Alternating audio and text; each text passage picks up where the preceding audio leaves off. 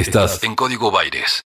que nos enteramos de, de esta, de, de esto que había pasado, que en realidad nos habíamos enterado hace dos días, cuando se pedía por la ubicación y por la localización de, de este eh, joven y que Sí. no se dio. Sí, familiares, círculos cercanos, todos con las imágenes de, de este médico que se viralizaron en las redes sociales por motivo el martes de su desaparición. Esto que llevó un tiempo con gente compartiendo, contando eh, sobre esta persona que no la encontraron en la ciudad y finalmente terminó con el encuentro de, de su cuerpo. Correcto.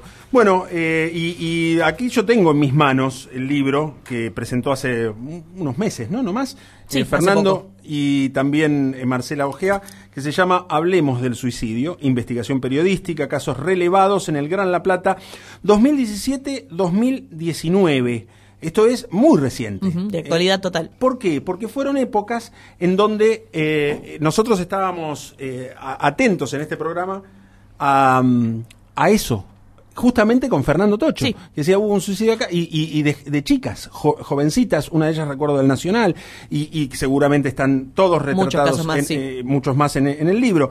Eh, y como se acaba de dar de nuevo, no con un jovencito ni jovencita, sino con un médico joven, eh, vamos a, a retomar el, el- el diálogo con Fernando, quien hasta hace poco era eh, nuestro compañero de trabajo y, y en algún punto lo sigue siendo, y está del otro lado para contarnos algo más. Hola Fer, ¿cómo te va?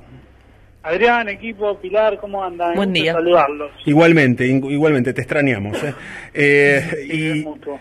y, bueno, contanos un poco más. Primero, ya que vos estás siguiendo la actualidad, eh, quizás tengas algún dato más para aportar de Jorge Germán Benítez y la, y la situación y lo que le puede haber pasado.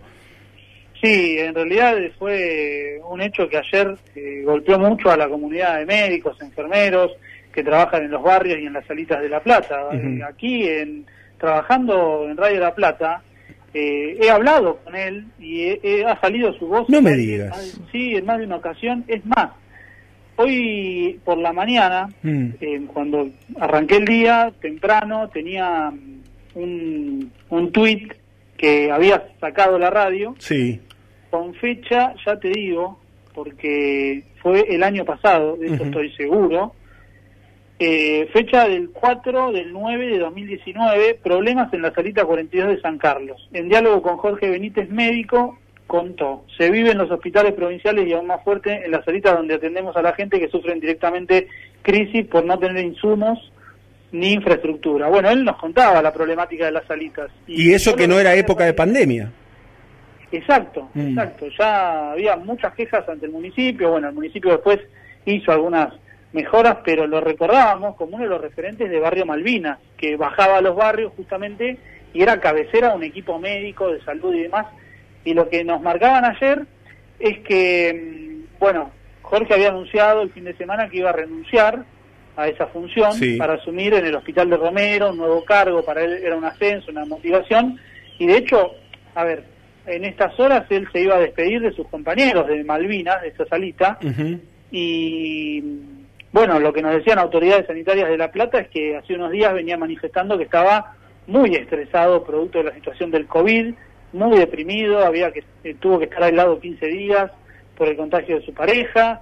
Esto obviamente lo hizo parar un poco la pelota y bueno, se sintió solo, seguramente se habrá sentido aislado y la noticia, imagínate, dejó a todos paralizados en su entorno y además quienes trabajaban con él, porque imagínense el detalle de esto que a- él no fue a trabajar y ya eso era extraño, porque él iba feriado, domingo, fuera de horario, para él era su vida, su arraigo eso. Y en un punto que no pueda ir y no tenga contención, seguramente lo haya afectado, porque hemos relevado casos en donde no te sentís parte de nada, te sentís solo, y esa soledad ves que se te achican las paredes, nada te ayuda, no hay un plan de contención, porque muchas veces la gente se apoya en los médicos, en los enfermeros, en los psiquiatras, bueno, y el personal de la salud qué, Mm. pero no es solo de este tiempo. Digo, siempre ha faltado una política de posvención, es decir, lo que viene después de un intento, ¿no? De conductas de riesgo. No hay una política de acompañar, no la hubo y tiene que haber. Entonces el resultado de lo que vimos ayer sorprendió a mucha gente, pero en un punto uno empieza a ver la letra chica y había algunas señales que llamaban la atención. Y es por eso que nosotros decimos en la investigación que estos temas están abajo de la alfombra, son la basura de la sociedad, si se quiere, como, como un asunto que en su momento era la violencia de género, de decir, bueno, las sociedades no hablan de esto porque es humillante, porque da una visión de sus ciudadanos que ante terceras personas eh, no es buena, entonces se tapa o no se presta atención. Bueno, la violencia de género salió de ese lugar y hoy es un tema de política de Estado, tiene políticas públicas, con esto de los suicidios no está pasando. Pienso, la preocupación. Sí, pienso en esto que decís, Fernando, que es muy profundo, porque eh, lo comparás con la violencia de género, que por suerte salió de esa alfombra, de abajo de esa alfombra, y, cuando salió nos dimos cuenta de la pudredumbre que había eh, tapada porque era humillante, porque no había que hablar del tema, porque era tabú, y luego eh, ahora ustedes, por ahora solo ustedes, todavía sin demasiada eh, oreja puesta por parte de, los ejecutivos y los legislativos como para dar una ayuda y potenciar esto a través de políticas públicas. Está el tema del suicidio y, lo llevo a mi época de movilero, que es 10 o 15 años anterior a la tuya, Fer, que es actual. Eh, y me acuerdo que alguna vez ir a Varela, por ejemplo, a hacer una nota y eh, era una nota que habían matado a un bibliotecario, ¿no? Habían matado al bibliotecario y vamos a hacer la nota y en la mitad de la nota me cuentan que en realidad quien lo había matado era un muchacho que era como un taxiboy. Y me la bajaron la nota del noticiero, porque no era interesante, estamos, te estoy hablando de década del 2000, de los 2000 principios, ¿no? Eh, no era interesante eso, no era lo que buscaban en los noticieros nacionales, digo, y, eso se tapaba, como se ha tapado, qué sé yo, desde la muerte de Mitre, el hermano del dueño de la nación, ¿no? que fue por esto mismo. Hay temas en este caso estoy detectando estos tres, que vos, vos nombrás dos, yo le sumo este, temas de los cuales en los medios no se habla por distintas razones. Eh, el tema del suicidio calculo que es, lo decíamos antes de que vos salgas al aire, Fer, por una cuestión de no generar imitación en otros que puedan tener esta misma patología o este mismo problema. Sí, en parte sí, sucede que se la, la propuesta nuestra es hablemos de este tema, no que lo tapemos, porque ya probamos con taparlo y la verdad nos está yendo bastante mal en función de los números que encontramos.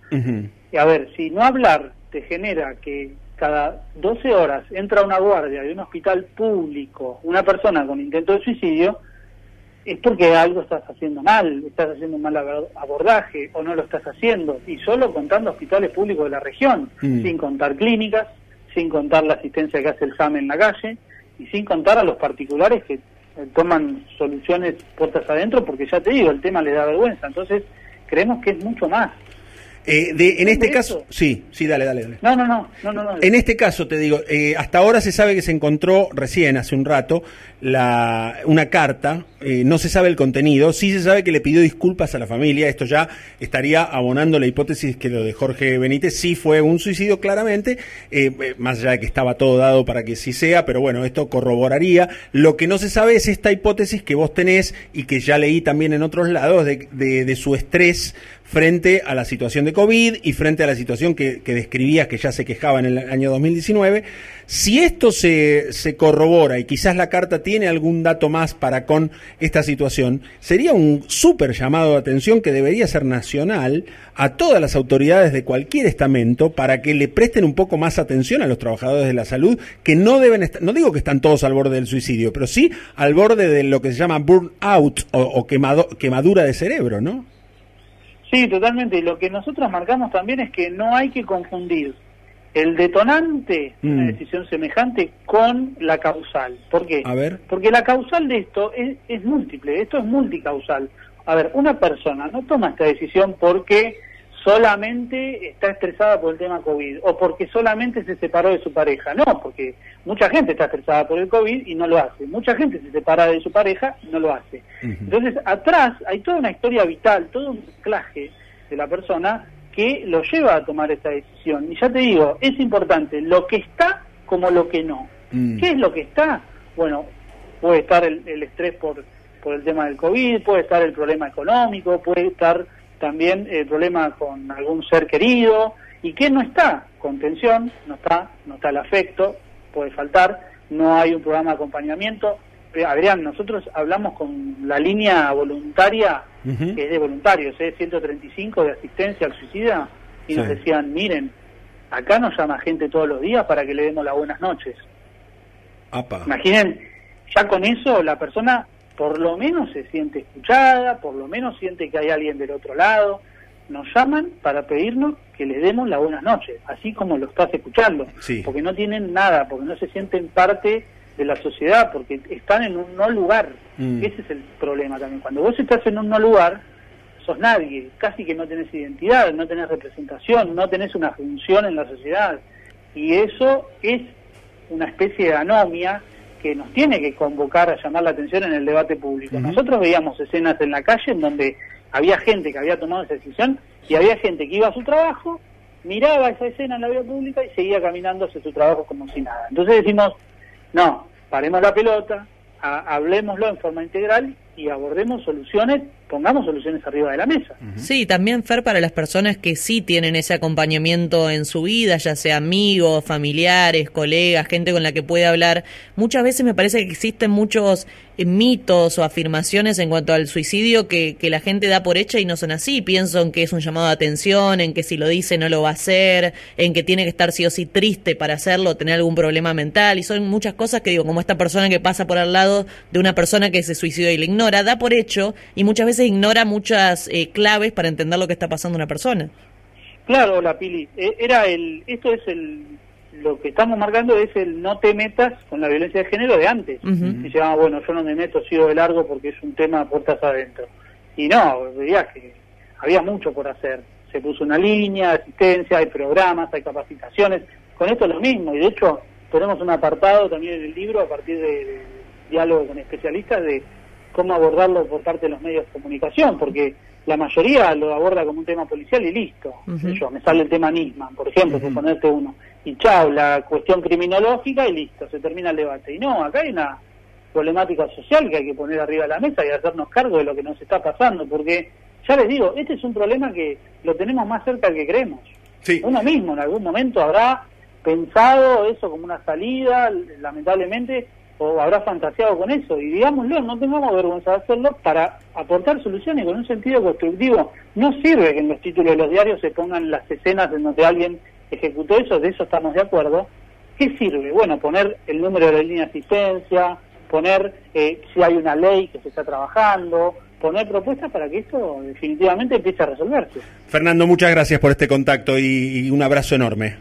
A ustedes, por favor, Hasta abrazo a todo el equipo. Estábamos hablando con Fernando Tocho, quien eh, fue nuestro compañero y movilero durante muchos años, ahora está en C5N, entre Claro, otros, ¿no? movilero. Y, y- y, bueno, junto a Marcela Ojea escribieron Hablemos del suicidio, esta investigación periodística que, bueno, la traemos a colación porque después de la de la puesta en público de este libro es el primer hecho que nos conmueve y que va ligado y, y, bueno, va camino, tanto Marcela como él, a- a- a erigirse en referentes Sí. de esta temática porque la vieron venir antes. No es que hay una ola de suicidios más grande que en otras partes del mundo, pero, pero existe el Pero problema. sí en el, en el país, por lo en menos, el país la provincia de Buenos el Aires. problema, en La Plata existe el problema y nadie lo nadie hace nada y hay un momento que decir, basta, che, acá está el problema, no, no, no miremos para otro lado. Radio La Plata 90.9